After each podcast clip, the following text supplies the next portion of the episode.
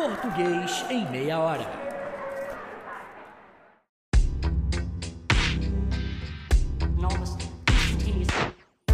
Oi, eu sou o professor Mang e você está ouvindo o Português em Meia Hora. Você sabia que recentemente houve um projeto de lei que tinha como objetivo proteger a língua portuguesa dos estrangeirismos? Parece meio esquisito, inusitado, né? Olha só que interessante. Abre aspas.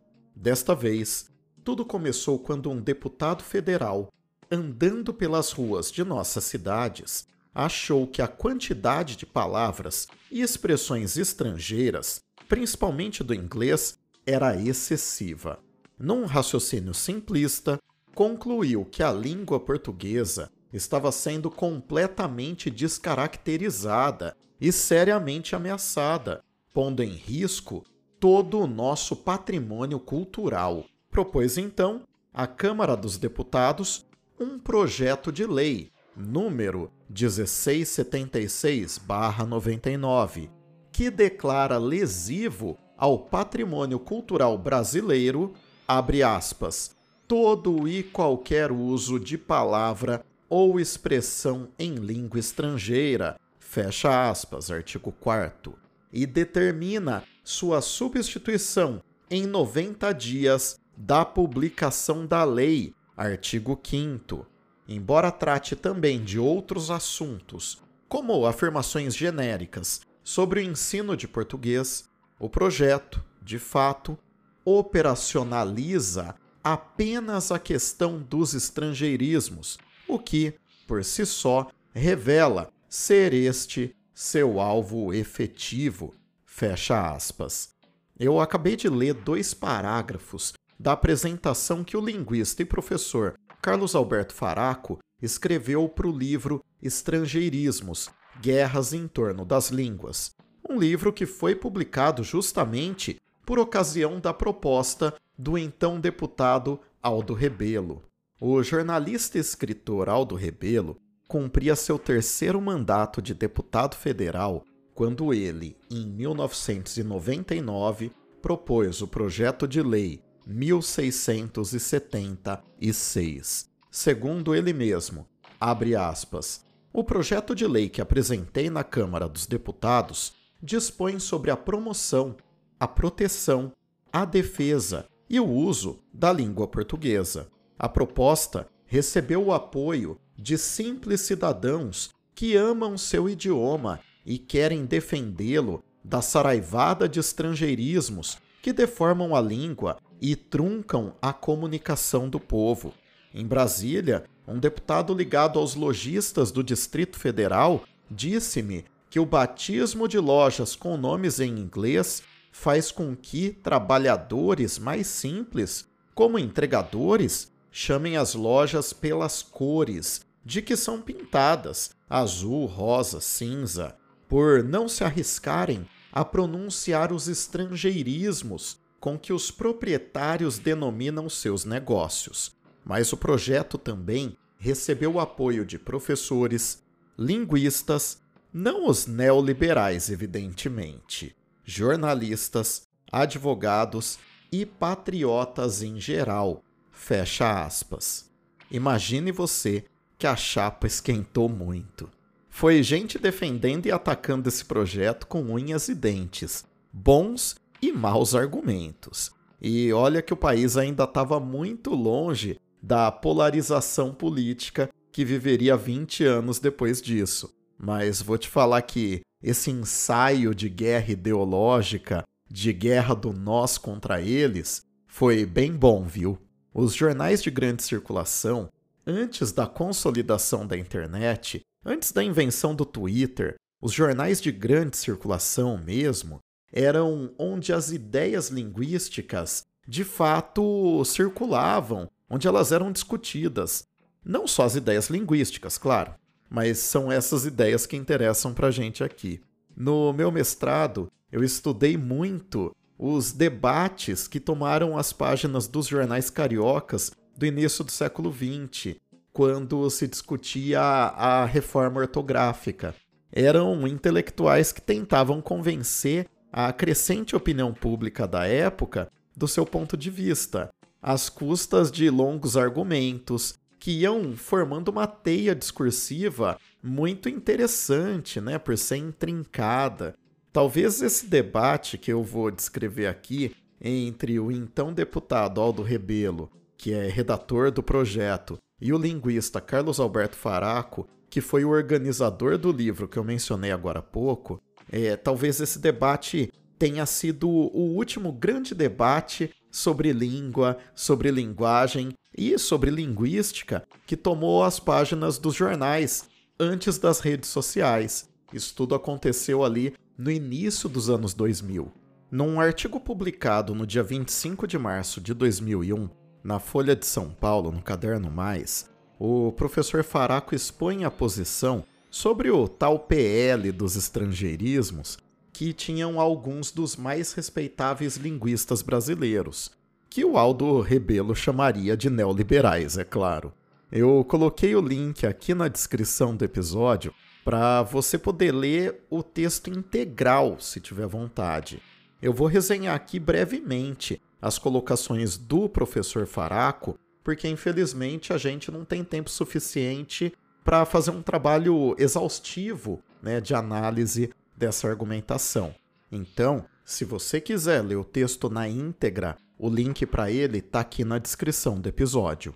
O professor Faraco começa seu texto sustentando que, embora a ciência linguística tenha se estabelecido muito bem no Brasil, havia décadas já, com bons estudiosos e excelentes trabalhos publicados, ainda não tinha sido possível romper a bolha da academia e confrontar o senso comum. Mesmo pessoas bem formadas e bem informadas que trabalhavam com escrita deixavam escapar bobagens em se tratando de língua e de linguagem.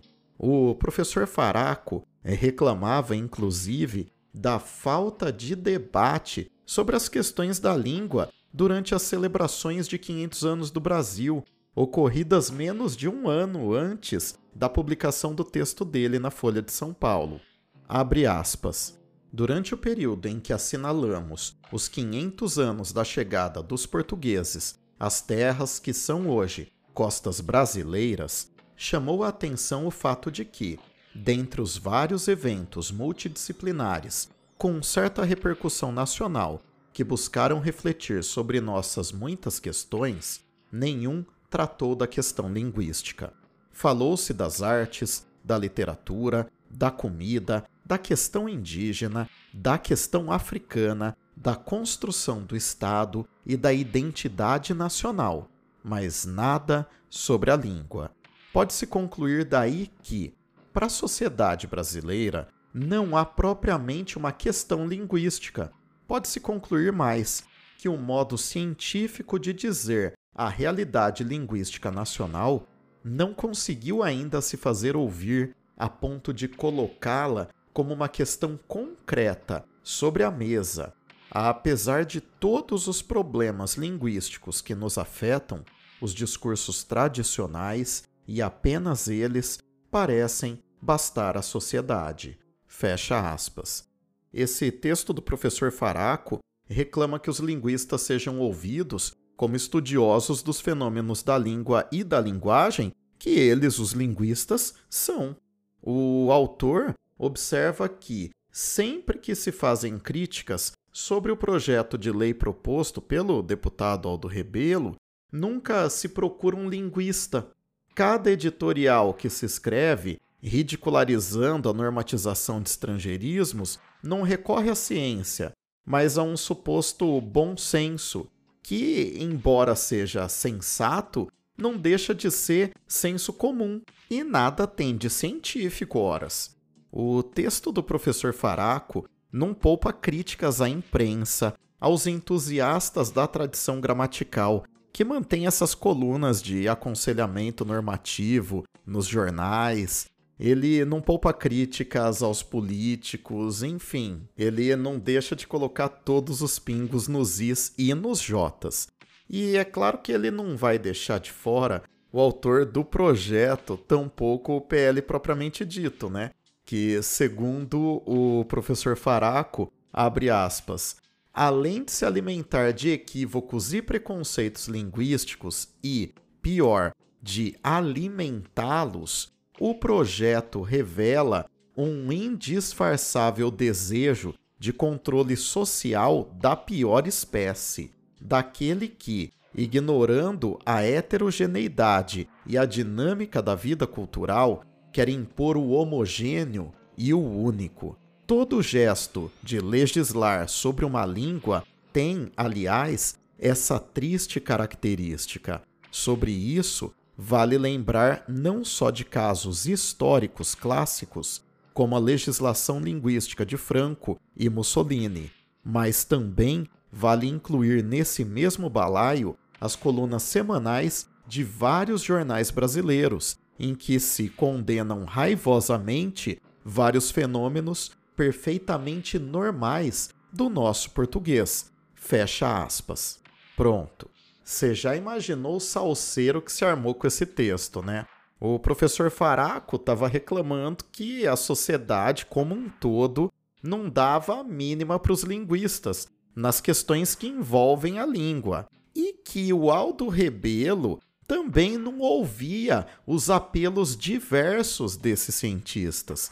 Segundo o professor Faraco, o Aldo Rebelo simplesmente ignorava as ponderações é, de quem de fato entendia do assunto e a polêmica desatou em réplicas e tréplicas por uns dois ou três meses.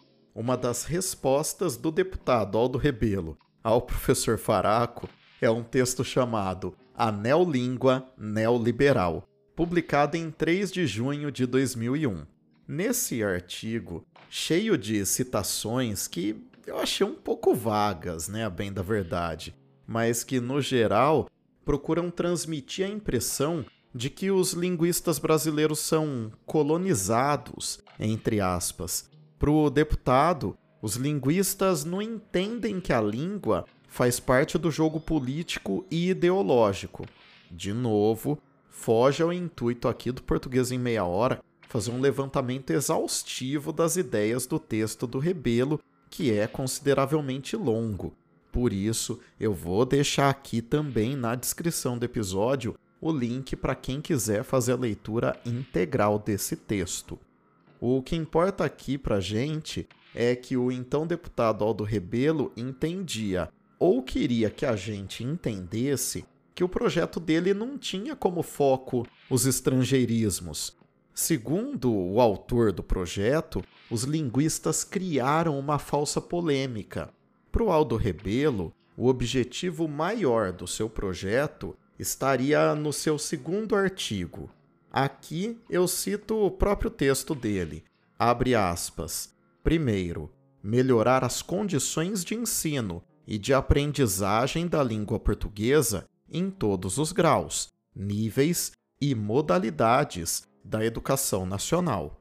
Segundo, incentivar o estudo e a pesquisa sobre os modos normativos e populares de expressão oral e escrita do povo brasileiro. Terceiro, realizar campanhas e certames educativos sobre o uso da língua portuguesa, destinados a estudantes, professores e cidadãos em geral. Quarto, incentivar a difusão do idioma português dentro e fora do país. Quinto, fomentar a participação do Brasil na comunidade dos países de língua portuguesa.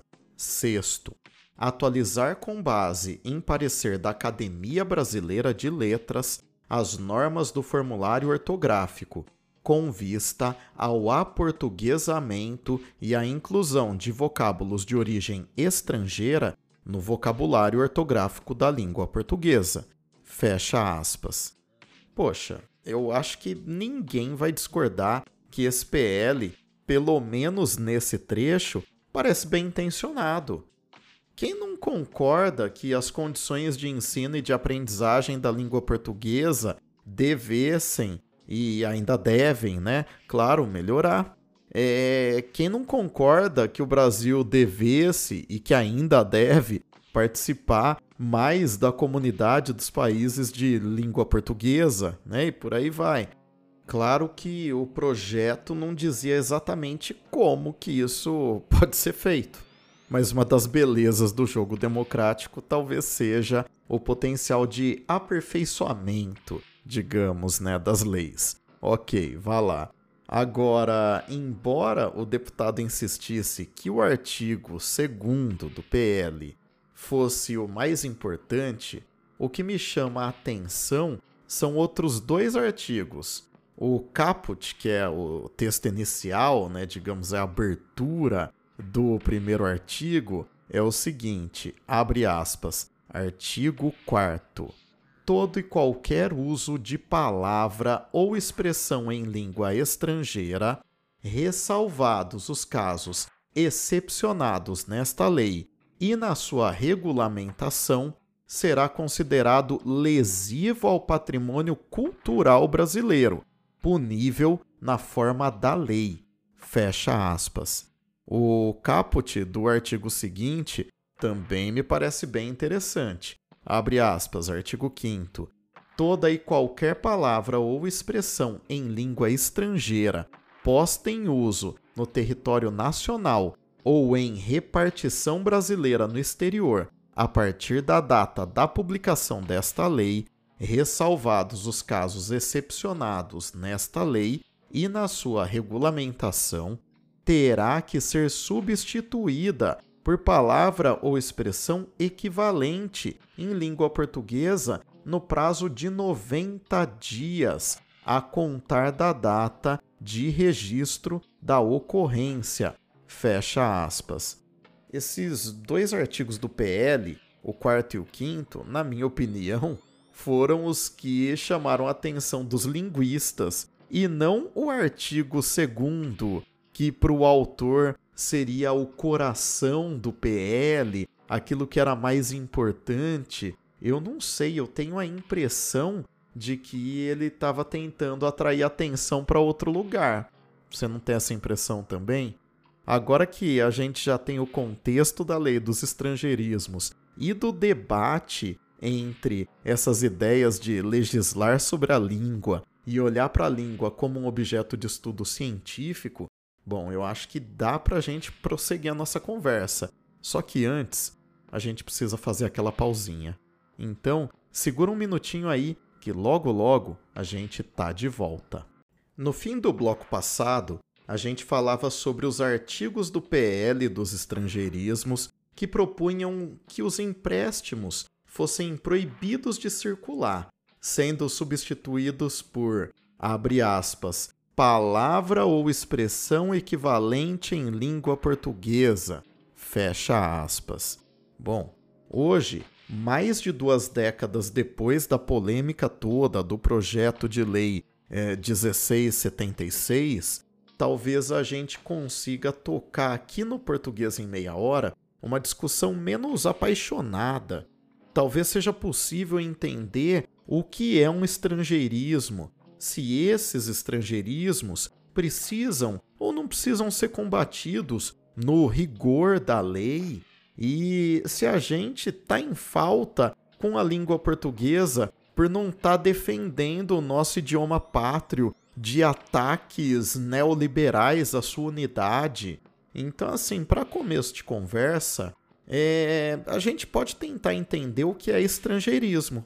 No artigo Estrangeirismos, Desejos e Ameaças, do Pedro M. Garcês e da Ana Maria S. Ziles, que está lá no livro Estrangeirismos, Guerras em torno das línguas, que eu já mencionei, bom, a gente encontra a seguinte definição para estrangeirismo. Abre aspas. Estrangeirismo é o emprego, na língua de uma comunidade, de elementos oriundos de outras línguas. No caso brasileiro, Posto simplesmente, seria o uso de palavras e expressões estrangeiras no português. Trata-se de fenômeno constante no contato entre comunidades linguísticas, também chamado de empréstimo. A noção de estrangeirismo, contudo, confere ao empréstimo uma suspeita de identidade alienígena, carregada de valores simbólicos relacionados aos falantes da língua que origina o empréstimo.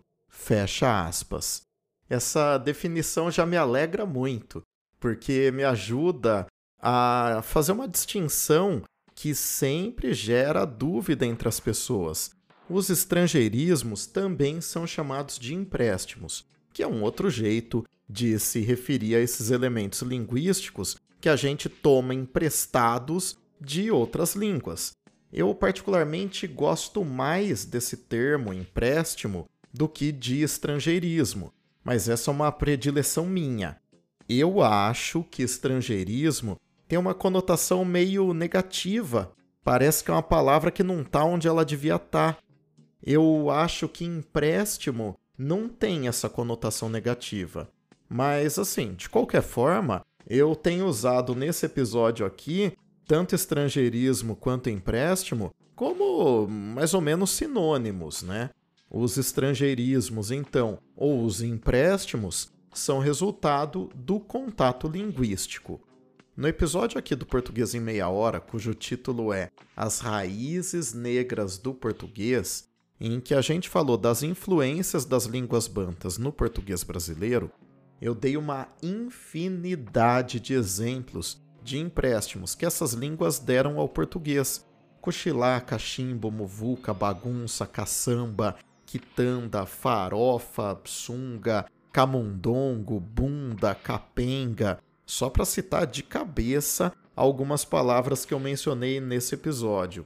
Essas palavras todas de origem africana me parecem muito brasileiras. Elas são cotidianas. Sei lá, elas não têm cara assim de estrangeiras, de alheias, de alienígenas, né?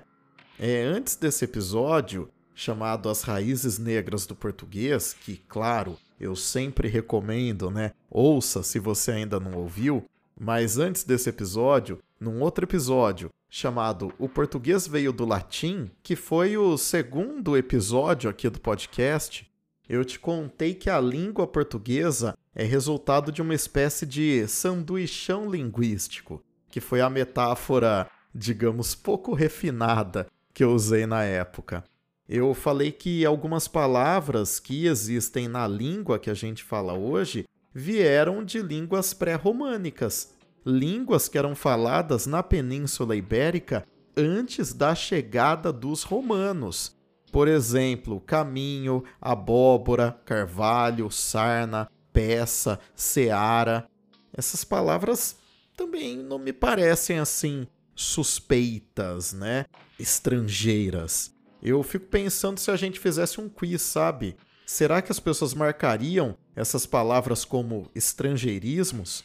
Nesse mesmo episódio, eu mencionei palavras como guerra, lata, espiar, espeto, lasca, liso, fresco, rico, roupa e os nomes dos pontos cardeais norte, sul, leste, oeste e mais um tanto de palavras de itens lexicais que vieram das línguas germânicas faladas pelos povos que invadiram a Península Ibérica e que se latinizaram depois da queda do Império Romano. Cara, fala sério. Norte, sul, leste, oeste são estrangeirismos. E as palavras que a gente usa até hoje, né, que vieram do árabe. Sabe que os muçulmanos conviveram com os ibéricos por oito séculos. E essa convivência deixou no nosso vocabulário palavras como algodão, açúcar, alicate, almofada, arroz, limão, eh, xarope, azulejo, enxaqueca, chaveco, e muitas outras. Isso sem falar nas palavras de origem indígena, né? Você pega cupim, caipira, traíra, piranha, pindaíba, pipoca, paquera e, e tantas outras que a gente já discutiu no episódio em que eu te contei sobre as línguas gerais que aconteceram aqui no Brasil durante o período colonial. Essas línguas deram uma feição completamente diferente ao português brasileiro, né? O português falado aqui no Brasil. É, se você ainda não tiver ouvido esse episódio também e os outros que eu mencionei, fica à vontade, ouça, tá? E deixa sempre, né, aquelas estrelinhas que ajudam muito aí uh, o agregador de podcast a recomendar esse episódio para outras pessoas. Bom, eu acho que nessa altura do campeonato eu já te convenci que o léxico, o vocabulário do português foi absolutamente formado por muitos e muitos e sucessivos contatos linguísticos. E, portanto, você não consegue de forma alguma encontrar, digamos, uma língua pura, uma língua que não seja estrangeira. Isso é um mito. É, bom, o, o que, que dá para dizer, sei lá, dos vocábulos de origem latina? O português não é latim. Ou será que é? Enfim, esse é o tal mito da língua única, uniforme, homogênea, que os linguistas acusaram de ser a principal motivação do texto do projeto de lei do deputado Aldo Rebelo. Mas ainda tem uma dimensão dos empréstimos, dos estrangeirismos, que eu quero explorar. A dimensão do desejo relacionada aos valores simbólicos. Para isso, eu acho que vale a gente voltar lá na definição que eu dei agora há pouco, no início do bloco, lá do artigo Estrangeirismos, Desejos e Ameaças. vou reler o último período. Abre aspas. A noção de estrangeirismo, contudo, confere ao empréstimo uma suspeita de identidade alienígena, carregada de valores simbólicos relacionados aos falantes da língua que origina o empréstimo, Fecha aspas. A gente muitas vezes ouve, fala, escreve e lê algumas palavras no nosso cotidiano e elas passam totalmente despercebidas, no meio de tantas outras, sem a gente se ligar que elas vieram, por exemplo, do inglês, há pouco mais de 100 anos. É o caso de esporte, que veio do inglês sport. Os portugueses preferem desporto, que, embora seja uma palavra bem mais antiga no português, é uma palavra de origem francesa, é um estrangeirismo também. É, também veio do inglês a palavra clube. Em inglês se diz club. E em português, antes de clube, existia grêmio, agremiação. Acho que nem vale a pena falar do nosso futebol, que, embora tenha sido motivo de orgulho durante boa parte da história recente do Brasil, evidentemente veio do inglês. Aliás, muita gente queria se livrar da palavra futebol nas primeiras décadas do século XX, justamente porque essas pessoas achavam que futebol era um estrangeirismo desnecessário. Imagine você que tentaram emplacar substitutivos igualzinho queria o Aldo Rebelo um século depois. Uma sugestão de um intelectual chamado Castro Lopes cara me diverte muito. Esse Castro Lopes travou uma cruzada contra os estrangeirismos e ele sugeriu que, em vez de futebol, os brasileiros praticassem o ludopédio, que literalmente seria jogo com os pés, respeitando o étimo latino. Eu pretendo, aliás, fazer um episódio do Português em Meia Hora exclusivo para o Castro Lopes e as sugestões dele, porque, cara, essas sugestões chamaram a atenção até do Machado de Assis, né? Até o Machado teve que se pronunciar sobre esse tema dos estrangeirismos. O ludopédio também foi muito promovido como substitutivo de futebol durante a ditadura do Estado Novo, do Getúlio Vargas. Mas, voltando para os nossos empréstimos contemporâneos, acaba ficando bastante complicado de discernir sobre o que é e o que não é estrangeirismo depois que passam algumas poucas décadas da chegada da palavra ao léxico do português.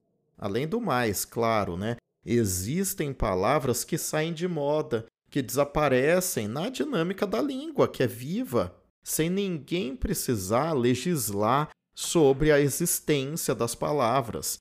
Agora, tem outras palavras que entram para o léxico e que não arredam mais o pé. Alguém atenta para o fato, por exemplo, de que líder e bife são igualmente palavras vindas do inglês e que estão no português e ninguém acha esquisito? Acho que não. É, quando a gente pensa na dimensão do desejo, relacionada aos valores simbólicos dos estrangeirismos, é fácil perceber que o uso de certos empréstimos mexe com o imaginário dos consumidores que vivem em países da periferia do capitalismo, como por exemplo o Brasil. Então eu encerro esse episódio aqui com mais um trechinho do artigo Estrangeirismos, Desejos e Ameaças, do Pedro M. Garcês e da Ana Maria S. Ziles. Abre aspas. Em uma sociedade como a brasileira, na qual é imensa a disparidade na capacidade de consumo dos cidadãos e na qual a classe social consumidora sofre de grande insegurança social e se mira em modelo externo de consumo, norte-americano ou europeu, não surpreende que o anglicismo se preste para marcar a diferenciação competitiva entre quem dispõe desse capital simbólico e a massa não consumidora. Temos aí mais do que preconceito. A força desse desejo parece irrefreável. Fecha aspas. Claro que você deve estar se perguntando o que aconteceu com o PL 1676 de 1999. Pois bem, ele chegou ao Senado como PL 50 2001. Ele foi bastante debatido, aconteceram audiências públicas que levaram a muitas modificações e várias supressões de trechos do texto. O Senado devolveu o PL para a Câmara dos Deputados onde ele tramitou até 2008 e jamais foi sancionado. Eu espero de verdade que esse episódio aqui tenha feito muito sentido para você e que você tenha gostado de ouvir o tanto que eu gostei de pesquisar esse tema. Se foi legal para você, deixa um comentário aqui no seu tocador de podcast ou lá no Instagram do Português em Meia Hora a gente também aceita críticas e agradecimentos, claro, se você tiver. Obrigado pela companhia e até a próxima. Tchau, tchau.